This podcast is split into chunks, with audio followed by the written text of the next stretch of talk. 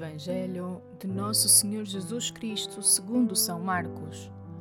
Naquele tempo, aproximou-se de Jesus um escriba e perguntou-lhe: Qual é o primeiro de todos os mandamentos? Jesus respondeu: O primeiro é este: Escuta, Israel.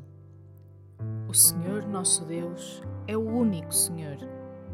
Amarás o Senhor teu Deus com todo o teu coração, com toda a tua alma, com todo o teu entendimento e com todas as tuas forças.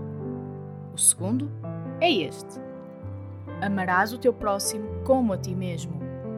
Não há nenhum mandamento maior que estes. Disse-lhe o escriba: Muito bem, mestre.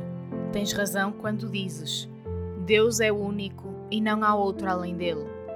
Amá-lo com todo o coração com toda a inteligência e com todas as forças, e amar o próximo como a si mesmo, vale mais do que todos os holocaustos e sacrifícios.